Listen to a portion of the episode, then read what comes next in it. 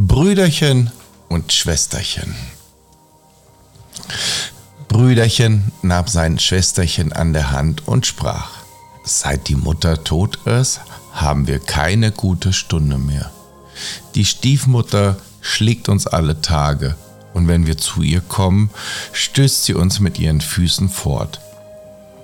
Die harten Brotkrusten, die übrig bleiben, sind unsere Speise und dem Hündlein unter dem Tisch geht's besser. Dem wirft sie doch manchmal einen guten Bissen zu. Dass Gott erbarm, wenn das unsere Mutter wüsste, komm wir wohl miteinander in die weite Welt gehen. Sie gingen den ganzen Tag über Wiesen, Felder und Steine, und wenn es regnete, sprach das Schwesterchen, Gott, und unsere Herzen, die weinen zusammen. Abends kamen sie in einen großen Wald und waren so müde von Jammer, Hunger und dem langen Weg, dass sie sich in einen hohlen Baum setzten und einschliefen. Am anderen Morgen, als sie aufwachten, stand die Sonne schon so hoch am Himmel und schien heiß in den Baum hinein. Da sprach das Brüderchen, Schwesterchen, mich dürstet. Wenn ich ein Brünnlein wüsste, ich ging und tränk einmal. Ich mein, ich höre eins rauschen. Brüderchen stand auf, nahm Schwesterchen an der Hand und sie wollten das Brünnlein suchen. Die böse Stiefmutter aber war eine Hexe und hatte wohl gesehen, wie die beiden Kinder fortgegangen waren war ihnen nachgeschlichen, heimlich wie eine Hexe schleichen und hatte alle Brunnen im Walde verwünscht. Als sie nun ein Brünnlein fanden, das so glitzerte, über die Steine sprang, wollte das Brüderchen daraus trinken, aber das Schwesterchen hörte, wie es im Rauschen sprach, wer aus mir trinkt, wird ein Tiger, wer aus mir trinkt, wird ein Tiger. Da rief das Schwesterchen, ich bitte dich, Brüderchen, trink nicht, sonst wirst du ein wildes Tier und zerreißt mich.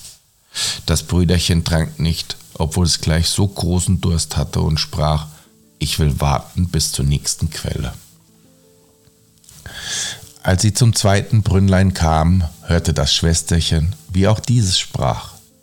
Wer aus mir trinkt, wird ein Wolf. Wer aus mir trinkt, wird ein Wolf. Da rief das Schwesterchen, Brüderchen, ich bitte dich, trink nicht, sonst wirst du ein Wolf und frisst mich. Das Brüderchen trank nicht und sprach, ich will warten, bis wir zur nächsten Quelle kommen. Aber dann muss ich trinken. Du magst sagen, was du willst, mein Durst ist gar zu groß. Als sie zum dritten Brünnlein kam, hörte das Schwesterlein, wie es im Rauschen sprach, Wer aus mir trinkt, wird ein Reh. Wer aus mir trinkt, wird ein Reh. Das Schwesterchen sprach, ach Brüderchen, ich bitte dich, trink nicht, sonst wirst du ein Reh und läufst mir fort. Aber das Brüderchen hatte sich gleich beim Brünnlein wieder gekniet, hinabgebeugt und von dem Wasser getrunken. Und wie die ersten Tropfen auf seine Lippen gekommen waren, lag es da als ein Rehkälbchen. Nun weinte das Schwesterchen über das arme, verwunschene Brüderchen, und das Rehchen weinte auch und sah so traurig aus neben ihm. Da sprach das Mädchen endlich, Sei still, liebes Rehchen, ich will dich ja nimmermehr verlassen. Dann band es sein goldenes Strumpfband ab und tat es dem Rehchen um den Hals und rupfte Binsen und flocht ein weiches Seil daraus.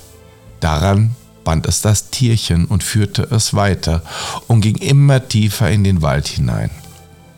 Und als sie lange, lange gegangen waren, kamen sie endlich an ein kleines Haus. Und das Mädchen schaute hinein, und weil es leer war, dachte es, hier können wir bleiben und wohnen. Da suchte es dem Rehchen Laub und Moos zu einem weichen Lager, und jeden Morgen ging es aus und sammelte sich Wurzeln und Beeren und Nüsse, und für das Rehchen brachte es zartes Gras mit. Das fraß es ihm aus der Hand, war vergnügt und spielte vor ihm herum. Abends, wenn das Schwesterchen müde war und sein Gebet gesagt hatte, legte es seinen Kopf auf den Rücken des Rehkälbchens, das war wie ein Kissen. Darauf war es sanft, so dass es einschlief. Und hätte das Brüderchen nur eine menschliche Gestalt gehabt, es wäre ein herrliches Leben gewesen. Das dauerte eine Zeit lang, dass sie so allein in der Wildnis waren.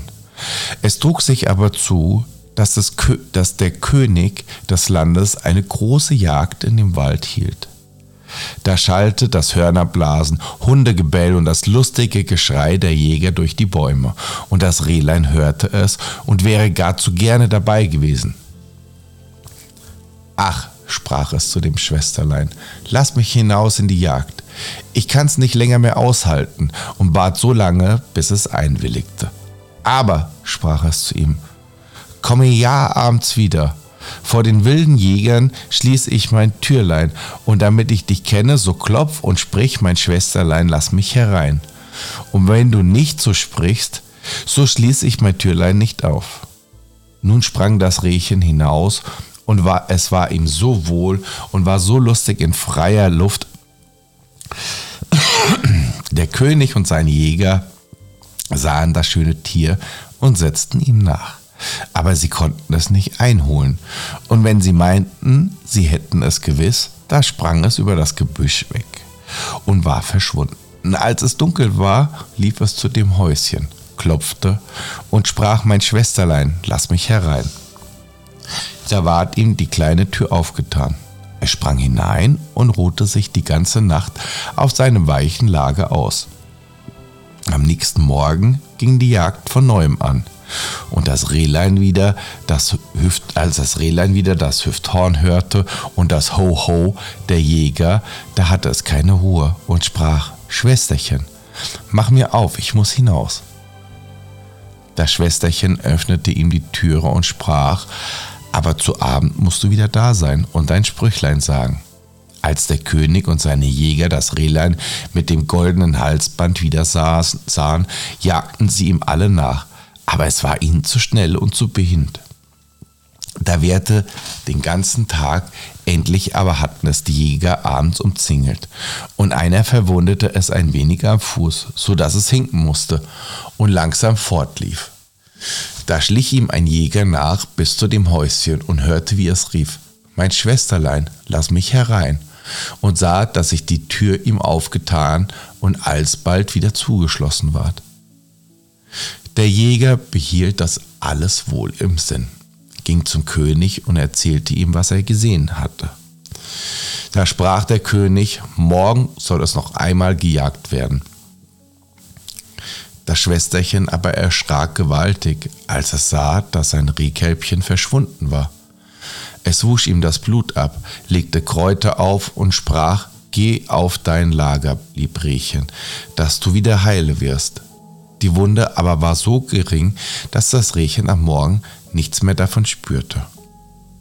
Und als es die Jagdlust wieder draußen hörte, sprach es, ich kann's nicht aushalten, ich muss dabei sein. Sobald soll mich keiner kriegen. Das Schwesterchen weinte und sprach, nun werden sie dich töten, und ich bin hier alleine im Wald und bin verlassen von aller Welt. Ich lass dich nicht hinaus. So sterb ich dir hier vor Betrübnis, antwortete das Rehchen. Wenn ich das Hüfthorn höre, so meine ich, ich müsst aus den Schuhen springen. Da konnte das Schwesterchen nicht anders und schloss ihm schweren Herzens die Türe auf, und das Rehchen sprang gesund und fröhlich in den Wald. Als es der König erblickte, sprach er zu seinen Jägern, nun jagt ihm nach den ganzen Tag bis in die Nacht aber dass ihm keiner etwas zuleide tut. Sobald die Sonne untergegangen war, sprach der König zum Jäger, Nun komm und zeige mir das Waldhäuschen. Und als er vor das Türlein kam, klopfte er an und rief, Lieb Schwesterlein, lass mich herein. Da ging die Tür auf, und der König trat herein, und da stand ein Mädchen, das war so schön, wie er noch keins gesehen hatte. Das Mädchen erschrank, erschrak, als es sah, dass nicht sein Rehlein, sondern ein Mann hereinkam, der eine goldene Krone auf dem Haupt hatte. Aber der König sah es freundlich an, reichte ihm die Hand und sprach, Willst du mit mir gehen auf mein Schloss und meine liebe Frau sein? Ach ja, antwortete das Mädchen, aber das Rehchen muss auch mit, das verlasse ich nicht. Sprach der König, es soll bei dir bleiben, solange du lebst, und soll, es soll ihm an nichts fehlen. In dem kam es hereingesprungen. Da band es das Schwesterchen wieder an das Binsenseil, nahm es selbst in die Hand und ging mit ihm aus dem Waldhäuschen fort. Der König nahm das schöne Mädchen auf sein Pferd und führte es in sein Schloss, wo die Hochzeit mit großer Pracht gefeiert wurde. Und war es nun die Frau Königin und lebten, lebte lange Zeit. Die böse Stiefmutter aber, um deren Willen die Kinder in die Welt hineingegangen waren, die meinte nichts andre, nicht anders, als Schwesterchen wäre von den wilden Tieren im Wald zerrissen worden und Brüderchen als Rehkalb von den Jägern totgeschossen. Als sie nun hörte, dass sie so glücklich waren und es ihnen so wohl ging, da wurden Neid und Missgunst in ihrem Herzen rege und ließen ihr keine Ruhe. Und sie hatte keinen anderen Gedanken, als wie sie die beiden doch noch ins Unglück bringen konnte. Ihre rechte Tochter, die hässlich war wie die Nacht und nur ein Auge hatte, die machte ihr Vorwürfe und sprach, eine Königin zu werden, das Glück hätte mir gebührt. Sei nur still, sagt die Alte und sprach zufrieden, wenn's Zeit ist, will ich dir schon bei der Hand sein. Als nun die Zeit herangerückt war und die Königin ein schönes Kneblein zu, äh, Kneblein zur Welt gebracht hatte und die Königin gerade und der König gerade auf der Jagd war, nahm die alte Hexe die Gestalt der Kammerfrau an, trat in die Stube, wo die Königin lag, und sprach zu den Kranken: Komm, das Bad ist fertig. Das wird euch wohltun und frische Kräfte geben. Geschwind, ehe es kalt wird. Ihre Tochter war auch bei der Hand. Sie trugen die schwache Königin in die Badstube und legten sie in die Wanne. Dann schlossen sie die Tür ab und liefen davon. In der Badstube aber hatten sie ein rechtes Höllenfeuer angemacht, das die schöne junge Königin bald ersticken musste. Als sie das vollbracht, als das vollbracht war, nahm die Alte ihre Tochter, setzte ihr eine Haube auf und legte sie ins Bett an der Königin Stelle. Sie gab ihr auch die Gestalt und das Ansehen der Königin. Nur das verlorene Auge konnte sie nicht wiedergeben. Damit es aber der König nicht merkte, musste sie sich auf die Seite legen, wo sie kein Auge hatte. Am Abend, als er heimkam und hörte, dass ihm ein Söhnlein geboren war, freute er sich herzlich und wollte ans Bett seiner lieben Frau gehen und sehen, was sie machte. Da rief die Alte geschwind, Beileibe, lass die Vorhänge zu, die Königin darf noch nicht ins Licht sehen und muss Ruhe haben. Der König ging zurück und wusste nicht, dass eine falsche Königin im Bette lag. Als es aber Mitternacht war und alles, alles schlief, da sah die Kinderfrau, die in der Kinderstube neben der Wiege saß und alleine noch wachte, wie die Türe aufging und die rechte Königin hereinkam. Sie nahm das Kind aus der Wiege, legte es in ihr Arm und gab ihm zu trinken. Dann schüttelte sie ihm sein Kissen, legte es wieder hinein und deckte es mit dem Deckbettchen zu. Sie vergaß aber auch das Rehchen nicht, ging in die Ecke, wo es lag, und streichelte ihm über den Rücken. Darauf ging sie stillschweigend wieder zur Türe hinaus, und die Kinderfrau fragte am anderen Morgen die Wächter, ob jemand während der Nacht ins Schloss gegangen wäre, aber sie antworteten nein, wir haben niemanden gesehen. So kam sie viele Nächte und sprach niemals ein Wort dabei. Die Kinderfrau sah sie immer an, aber sie getraute sich nicht, jemanden etwas davon zu sagen. Als nun so die Zeit verfloss, da hub die Königin in der Nacht an zu reden und sprach, was macht mein Kind? Was macht mein Reh? Nun komme ich noch zweimal und dann nimmermehr. Die Kinderfrau antwortete ihr nicht, aber als sie wieder verschwunden war, ging sie zum König und erzählte ihm alles. Sprach der König, ach Gott, was ist das? Ich will in der nächsten Nacht bei dem Kinde wachen. Abends ging er in die Kinderstube, aber um Mitternacht erschien die Königin wieder und sprach, was macht mein Kind? Was macht mein Reh? Nun komme ich noch einmal und dann nimmermehr. und pflegte dann des Kindes wie gewöhnlich tat, ehe sie verschwand. Der König traute sich nicht, sie anzureden, aber er wachte auch in der folgenden Nacht auf. Sie sprach ebermals, was macht mein Kind, was macht mein Reh? Nun komme ich noch dieses Mal und dann nimmermehr.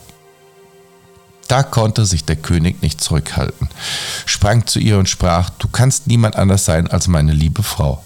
Da antwortete sie, ja, ich bin deine liebe Frau und hatte in dem Augenblick durch Gottes Gnade das Leben wieder erhalten, war frisch, rot und gesund. Darauf erzählte sie dem König den Frevel, den die böse Hexe und ihre Tochter an ihr verübt hatten.